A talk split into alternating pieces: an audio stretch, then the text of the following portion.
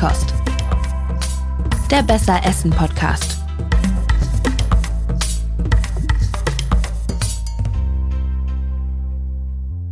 Herzlich willkommen zur Feinkost. Hallo. Da sind wir wieder. Rabea Schlotz äh, steht neben mir am Mikrofon. Und neben mir am Mikrofon steht Ina Lebedjew.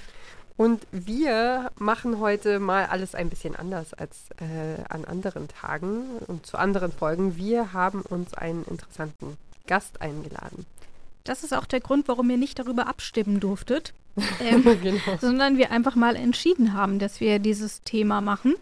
Genau, es, äh, unser Gast ist Jakob Pontius. Er ist Genussredakteur bei Zeit Online ähm, und betreut und kuratiert die Rubrik Wochenmarkt, beziehungsweise gibt es das inzwischen auch als Heft, das wird er uns gleich selber erzählen.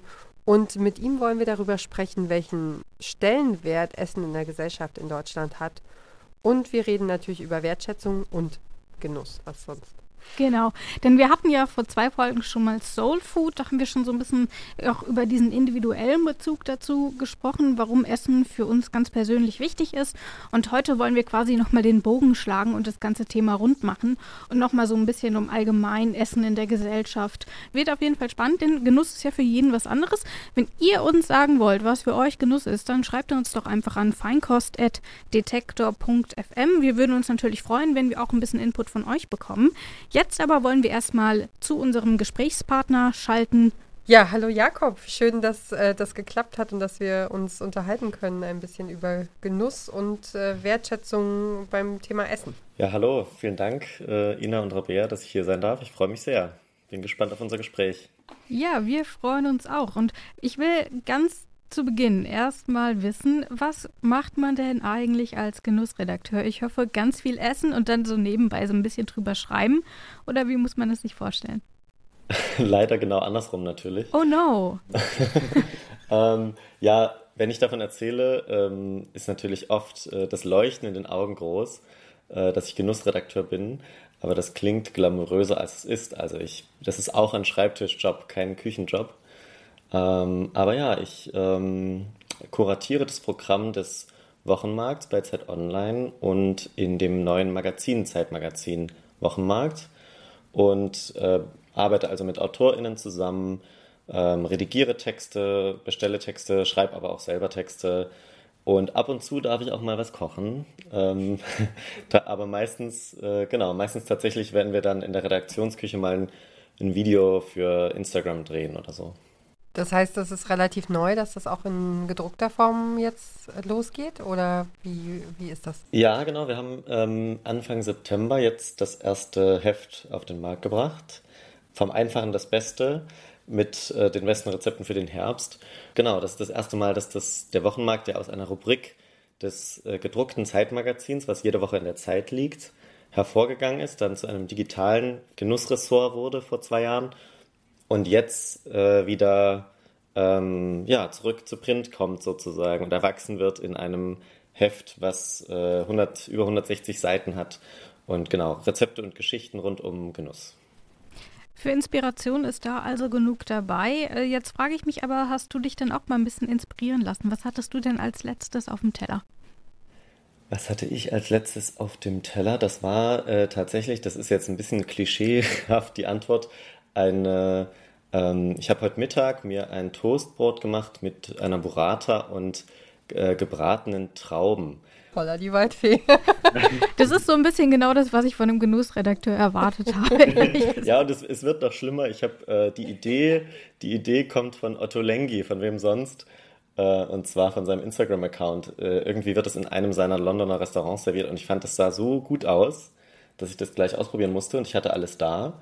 Und es geht ja auch schnell. Also wirklich einfach äh, Trauben in ein bisschen Honig anbraten und ein getoastetes Brot mit Burrata und dann Olivenöl drüber. Das, das reicht schon.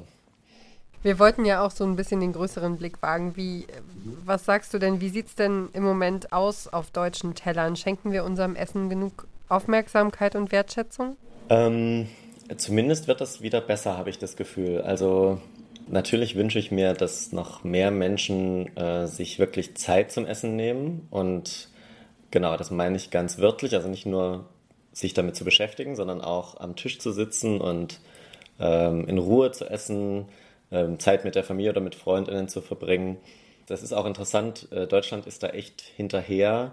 Ähm, ich habe das jetzt neulich nochmal äh, nachgelesen, weil ich in Frankreich im Urlaub war, äh, dass Französinnen ähm, am, am Tag fast zweieinhalb Stunden am Esstisch verbringen.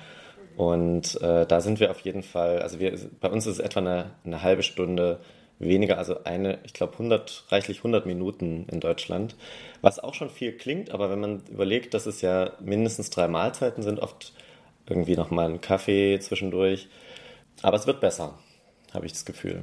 Ja, bei den Franzosen ist das ja auch so ein bisschen so, das Frühstück wird relativ kurz gehalten, da wird einfach äh, das äh, Baguette irgendwie mit, mit ein bisschen Marmelade beschmiert, das wird in den Kaffee getunkt. Also es ist mm, wirklich äh, Kultur und mm. dann rausgezutscht und dann reicht es auch bis, bis zum Mittag. Dann gibt es irgendwie Mittagspause, ist glaube ich dann auch schon wieder recht wichtig, selbst auch bei Leuten, die, die voll arbeiten, weil die ja auch über den Tag so ähm, leistungsfähig bleiben wollen. Und dann äh, abends nimmt man sich eigentlich, soweit ich das mich daran erinnern kann, äh, in den Zeiten, in denen ich in Frankreich gelebt habe, wurde abends halt ähm, wirklich sich Zeit genommen und gekocht. Ähm, ja, wobei, wobei das wahrscheinlich tatsächlich auch noch eher so Richtung Freitag und Wochenende mhm. äh, dann wirklich ähm, so war. Aber ich habe auch mal mit einem mit einem deutschen Gemüsehändler gesprochen, der hat mir auch gesagt, dass diese, ähm, dass wir unter der Woche sehr viel so kleinen Obst und Gemüse kaufen. Also Tomaten, die man schnell abwaschen kann, eine Gurke, mhm. die man schnell klein schneiden kann und ich sag mal, der, der Spitzkohl oder, oder irgendwas, was man schwer und lange äh, kochen muss oder zubereiten muss, das ähm, ist dann eher so Freitagnachmittag oder zum Wochenende hin, wenn die Leute ein bisschen mehr Zeit haben. Äh, das klingt für mich schon nach der idealen Welt sozusagen, wenn wir unter der Woche schnelles Gemüse zubereiten, das setzt ja trotzdem voraus, jeden Abend äh, sich selbst eine Mahlzeit äh, zu kochen oder einen Salat zu schneiden. Und ich glaube, das ist schon, wenn man das schafft, dann hat man schon, dann kann man gar nichts mehr falsch machen eigentlich. Aber ich glaube, das ist leider nicht die Realität. Ist ja auch völlig in Ordnung, ähm, dass man eben erstens zwischendurch auch mal essen geht oder irgendwo Fastfood mitnimmt oder eben Fertiggerichte in die Mikrowelle schiebt. Das gibt es ja auch viel. Tatsächlich ist es ja aber auch so, Fertiggericht in der Mikrowelle hat jetzt eher wenig mit Genuss zu tun, sondern tatsächlich eher so mit körperlicher Notwendigkeit. Irgendwas muss man ja halt essen. Wo fängt denn deiner Meinung nach Genuss an? Ach, Genuss fängt eigentlich schon an ähm, beim Einkaufen oder über den Markt schlendern. Das ist jetzt so ein romantisches Bild, was ich zeichne, aber ähm, ich glaube wirklich, wenn man anfängt, die Lebensmittel in die Hand zu nehmen, vielleicht daran zu riechen, sich vorzustellen, was könnte ich damit machen. Also das ist für mich schon sehr eine genussvolle Tätigkeit, das Einkaufen. Und äh, egal, ob das jetzt äh, ne, im, im Aldi ist oder auf einer Streuobstwiese, wo ich die Äpfel selbst pflücke, jetzt um es mal auf die Spitze zu treiben.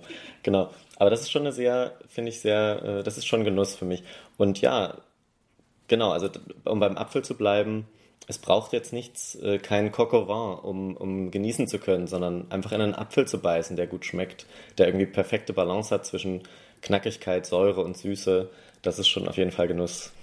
Du hattest auch im Vorgespräch so angedeutet, dass dass tatsächlich sich in den vergangenen zwei Jahren wahrscheinlich auch pandemiebedingt nochmal so ein bisschen was geändert hat in Sachen Gemüsekisten zum Beispiel. Inwiefern merkt ihr denn, dass, äh, dass die Leute mehr Wert auf Essen legen? Tun sie das tatsächlich? Also habt ihr da den Eindruck? Ja, also den Eindruck haben wir auf jeden Fall. Wir können ja, weil wir ein Online-Medium sind, äh, zumindest zum Teil eben, sehr gut nachvollziehen, was die Leute lesen wollen und äh, wo sie viel Zeit verbringen. Und das ist auf jeden Fall gestiegen. Also vor allem der, der höchste Zuwachs sozusagen an Interesse für diese ganzen Ernährungsthemen kam vor anderthalb Jahren im ersten Lockdown damals, als Corona losging. Und die Leute haben wirklich uns die Themen aus der Hand gerissen. Also das, egal ob jetzt Rezepte oder äh, Tipps für eine Spe wie man die Speisekammer richtig äh, äh, einrichtet oder was da reingehört oder ein Interview über Billigfleisch und warum wir eigentlich auch die, die sich besseres, bessere Qualität leisten könnten, oft immer noch so schlecht essen. Also die Leute wollen das wissen und ich habe schon das Gefühl, dass es wieder steigt. Und es ist tatsächlich auch so, dass die Menschen wieder mehr ausgeben für Essen. Also die letzten 20 Jahre waren so die historisch, historisch niedrigsten Zahlen, also der Anteil des Einkommens, den Menschen in Deutschland für ihre Ernährung ausgeben, der lag die ganze Zeit so bei zwischen 10 und 13 Prozent und steigt jetzt tatsächlich in den letzten anderthalb Jahren wieder so ein bisschen an. Ja. 13 Prozent, das finde ich aber auch, das schockiert mich jetzt ein bisschen, muss ich sagen. Also zu viel oder zu so niedrig? wenig, also so wahnsinnig wenig. Ich habe halt einfach irgendwie gedacht, dass ähm, das Essen inzwischen auch einfach so teuer ist, dass, dass wir per se schon mehr von unserem Geld dafür ausgeben müssen, auch also egal wie wir das dazu stehen so. Ich finde es tatsächlich im Gegensatz zu hoch. Also für absolutes Grundbedürfnis Essen, damit man einfach mal nicht stirbt, 10 bis 13 Prozent äh, des Einkommens auszugeben, finde ich schon viel. Was sagst du denn, Jakob? Wir haben jetzt hier schon beide unterschiedliche Meinungen aufgefasst. Ist das viel oder nicht? Also ich finde es tatsächlich auch wenig eher. Also es ist natürlich so, ja genau, um die Grundbedürfnisse ähm, zu decken, das ist erstmal die Grundlage. das daran sieht man auch daran, dass zum Beispiel in Ländern, die ein niedrigeres äh, Bruttoinlandsprodukt haben, wo die Menschen weniger verdienen, natürlich einen viel höheren Anteil ausgeben.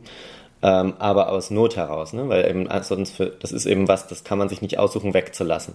So, aber ich finde, für ein Land wie Deutschland, ähm, ja, diese 10 bis 13 Prozent sind eben genau das, das Nötigste, ne? in den allermeisten Fällen im Durchschnitt. Und ich würde mir natürlich wünschen, dass das mehr als Genuss wahrgenommen wird, als ähm, ja, also Essen ist auch Identität und ich meine, das, das wissen viele intuitiv oder viele handeln danach. Nicht nur übrigens äh, Berliner Hipster, die irgendwie in einen Third Wave Coffeeshop gehen und äh, sich so eine Filter-Kaffeetasse für 6 Euro bestellen, sondern natürlich auch irgendwie die, äh, die Familienfeier in Franken, wo es irgendwie für jeden acht Bratwürste gibt.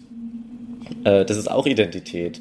Und äh, also genau, ich wünsche mir einfach, ich will das gar nicht werten, was man machen soll, sondern äh, ja, natürlich eine, eine, Wertschätzung des Essens, auch der Produzentinnen übrigens. Also tatsächlich verdienen ja leider äh, Menschen, die Nahrungsmittel anbauen, sehr, sehr wenig in Deutschland. Das ist also ein Skandal, der bei weitem nicht so viel Aufmerksamkeit äh, bekommt wie zum Beispiel in der Pflege, aber auch auf jeden Fall dringend angegangen werden müsste.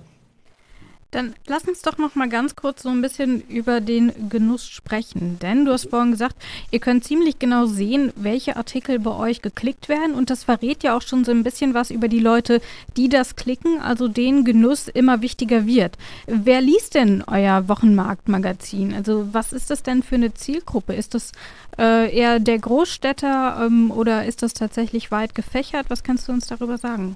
Das ist relativ breit gefächert. Also ich glaube, ich kann da nicht unbedingt was für alle ableiten, weil unsere Zielgruppe insgesamt als Zeit und Zeit Online natürlich kein Querschnitt durch die Gesellschaft äh, ist. Das, da müssen wir ehrlich sein. Ne? Das sind überdurchschnittlich gebildete und überdurchschnittlich einkommensstarke Gruppen. Ähm, und das spiegelt sich natürlich auch bei uns wieder im Wochenmarkt. Ja, wir haben tatsächlich auch einen deutlichen Frauenüberschuss bei den Leserinnen jetzt nehme ich mal das generische Femininum, ähm, ja, relativ, also vom Altersdurchschnitt auch höher, als man das vielleicht vermutet, wenn man so durch Instagram scrollt. scrollt. Also auf jeden Fall über 50. Ich hatte vorhin so ein bisschen rumgeguckt auf eurer Seite und habe ein famoses Zutatenalphabet auf der Website gefunden. Also es funktioniert so, ähm, wer Knäckebrot antippt, der bekommt dann eben alle Rezepte, die ihr gesammelt habt, mit Knecke angezeigt. Wer hatte denn diese großartige Idee und wie wird das angenommen? Also das war tatsächlich die, die Grundidee, bevor wir dieses ganze Ressort gestartet haben. All das, was in den Jahrzehnten, die es die Zeit jetzt schon gibt, an Themen, äh, die das Essen betreffen, schon geschrieben wurde, irgendwie durchsuchbar zu machen. Und vor allem die Rezepte. Und genau, dann haben wir das, das war echt kompliziert, ein halbes Jahr lang in eine Datenbank gegossen mit unseren EntwicklerInnen und durchsuchbar gemacht. Und jetzt füttern wir die natürlich nach wie vor reichlich mit neuen Rezepten. Und das wird auch ganz gut angenommen. Also tatsächlich ist, glaube ich, der Anteil derer, die über die Homepage oder Social Media und sowas kommen, äh, noch ein bisschen höher. Aber es gibt auch Leute, die direkt diese Suche ansteuern, ja. Wenn wir jetzt aber uns nochmal den Genuss ja, diesen, dieses Konstrukt Genuss anschauen, dann will ich noch einmal noch von dir wissen, warum ist es denn überhaupt so wichtig, dass wir Lebensmittel nicht nur als Lebensmittel wahrnehmen und als ja, irgendwas muss ich halt essen, also fahre ich mir jetzt irgendwie zum Abendessen noch ein Schokomüsli rein, sondern dass wir tatsächlich das als Teil unserer Identität wahrnehmen. Warum ist das wichtig? Ähm, ich glaube, das geht, also das geht ja, das ist unsere erste Erfahrung, wenn wir auf diese Welt kommen. Dann trinken wir Muttermilch und wir wissen, oder Ersatzmilch und gefüttert werden und Liebe geschenkt bekommen, ist dasselbe. Also das, äh, damit geht eigentlich das Leben los. Und das geht dann weiter so. Also es sind, ich finde, Essen ist wichtig in dem Zusammenhang als Ritual zu begreifen, als ähm, ja ein, eine Tätigkeit, die eine soziale Funktion hat, nämlich die Gemeinschaft irgendwie immer wieder neu zusammenzubringen, Austausch zu fördern und nicht nur den Körper nährt, sondern auch die Seele, um es mal pathetisch zu sagen. Und das genau, das finde ich wichtig und das, dann ist es auch Genuss. Wir haben ja in unserem Podcast eine einzige Rubrik und die heißt äh, Gruß aus der Küche. Und dort bringen wir uns immer gegenseitig Inspirationen mit Rezepte. Ähm, mal kochen wir was und stellen es dann hier ins Studio und kriegen danach Ärger, weil wir Lebensmittel mit reingenommen haben. Hast du denn dieses Mal was für uns? Wir haben das heute mal ein bisschen ausgelagert. Ich habe sogar zwei Sachen mitgebracht, überraschenderweise, wenn ich darf. Ähm, Total. Ähm, das eine ist, um vielleicht beim Podcast zu bleiben, eine Empfehlung zum Hören. Das ist ein amerikanischer äh, Genuss-Podcast, der heißt Proof, ähm, also P-R-O-O-F von America's Test Kitchen. Und die machen in jeder Episode, also die erscheinen immer so in äh, verschiedenen Staffeln übers Jahr verteilt. Und in jeder Episode widmen die sich einem Thema sehr, sehr, sehr detailliert und sehr in die Tiefe gehend. Und das ist oft so ein bisschen abseitig. Also zum Beispiel ähm, begleiten sie und in, interviewen sie Seamus Blackley, das ist der Erfinder der Xbox und aber eben auch Alt-Ägypten-Enthusiast. Und der hat zum Beispiel ein Team zusammengestellt und aus alten Tontöpfen, äh, also Jahrtausende alten Tontöpfen, die in den Museen der Kolonialräuber hier sozusagen in Europa aufbewahrt werden, hat der Hefe extrahieren lassen und damit Brot gebacken. Und das ist zum Beispiel eine Podcast-Folge. Oder eine Geschichte über die Nixtamalisierung. Das ist diese traditionelle äh, Verarbeitungsmethode für Mais, ohne die es keine Tacos gäbe. Und genau, Luther Burbank, der hunderte Obst- und Gemüsearten gezüchtet hat und der dann durchgesetzt hat in den USA, dass man auf einen Apfel ein Patent anmelden darf. Und seine Geschichte wird da auch erzählt. Also ganz tolle, tiefschürfende Geschichten aus der Genusswelt im weiteren Sinne. Aber ich finde gerade bei dieser, bei dieser Apfelgeschichte, da, da sieht man mal, was so eine, so eine Figur, die schon längst tot ist, für wahnsinnige Auswirkungen bis heute hat. Also der hat, wie gesagt, dieses Patentrecht für Gemüse- und Obstsorten durchgesetzt. Und heute äh, die Folge ist, dass eben ganz wenige Vierkonzerne mehr als die Hälfte der Nutzpflanzen kontrollieren in der Welt. Ne? Also Stichwort ähm, Bayer, Monsanto und Hybridarten und genau. Ja. Das zweite ist eine Empfehlung und zwar äh, mal in der Umgebung zu schauen, was es für Gemüsekisten und für solidarische Landwirtschaftsgenossenschaften und so weiter gibt. Also das klingt jetzt vielleicht ein bisschen komisch, im November, Dezember eine Gemüsekiste zu bestellen, aber ich finde, gerade jetzt kann man sich damit eine schöne Herausforderung nach Hause holen. Ähm, wir haben hier auch eine und klar, im Winter kommt dann viel Kohlgemüse und es kommt rote Beete. Aber genau, da wird man echt kreativ und äh, ich, hab, ich empfinde das echt als Bereicherung zu überlegen, was mache ich diese Woche mit dem Weißkohlkopf. Und man kann den halt äh, nur mal als Beispiel roh in den Salat schneiden, man kann damit Coleslaw ansetzen, man kann den fermentieren zu Sauerkraut, man kann den in Gyoza Dumplings als Füllung geben oder man kann den sogar auch in Spalten geschnitten wie so Parmigiana überbacken statt Aubergine. Also es geht einfach ganz viel und wenn man so eine Gemüsekiste kriegt und jede Woche vor der Aufgabe steht, die zu verkochen, da kommt man auf gute Ideen. Und man sorgt dafür, dass man eben wenig Fertiggerichte isst, sondern oft kocht. Finde ich eine ganz großartige Idee. Weil ich finde, gerade so Wintergemüse ist einfach, traut man sich immer super schwierig nur ran. Also ist bei mir zumindest so. Ähm, weil man doch dann irgendwie immer nicht so richtig weiß, was man damit machen soll. Und dann kauft man es einfach nie. Ähm, und dann isst man es total wenig. Das alles sagt Jakob Pontius. Er ist Genussredakteur bei Zeit Online und betreut dort auch die Rubrik Den Wochenmarkt. Vielen lieben Dank fürs Gespräch, Jakob, und die interessanten Einblicke. Vielen Dank euch, dass ich da sein durfte. Das war es erstmal für uns heute. Oh, Ina meldet sich noch. Sie ja, ich habe noch, also was mir nämlich noch dazu einfällt, was wir gerade nicht gesagt haben, ist, man unterstützt da, damit natürlich auch einfach die, ähm, die Bauern und Bäuerinnen vor der Haustür, die mhm. sich Mühe geben und die sich äh, Gedanken machen darum, ähm, wie wir äh, unsere Gesellschaft gut und sicher satt kriegen. Und ähm, ja, das ist es auch, ist auch ein Wert äh, beim, beim Essen, wenn, wenn wir darüber sprechen, ja. was ist Genuss, dann gehört das da noch kurz mit rein. So ist es. Jetzt aber sind wir fertig für heute. Ciao. Ciao. Feinkost. Der Besser Essen Podcast.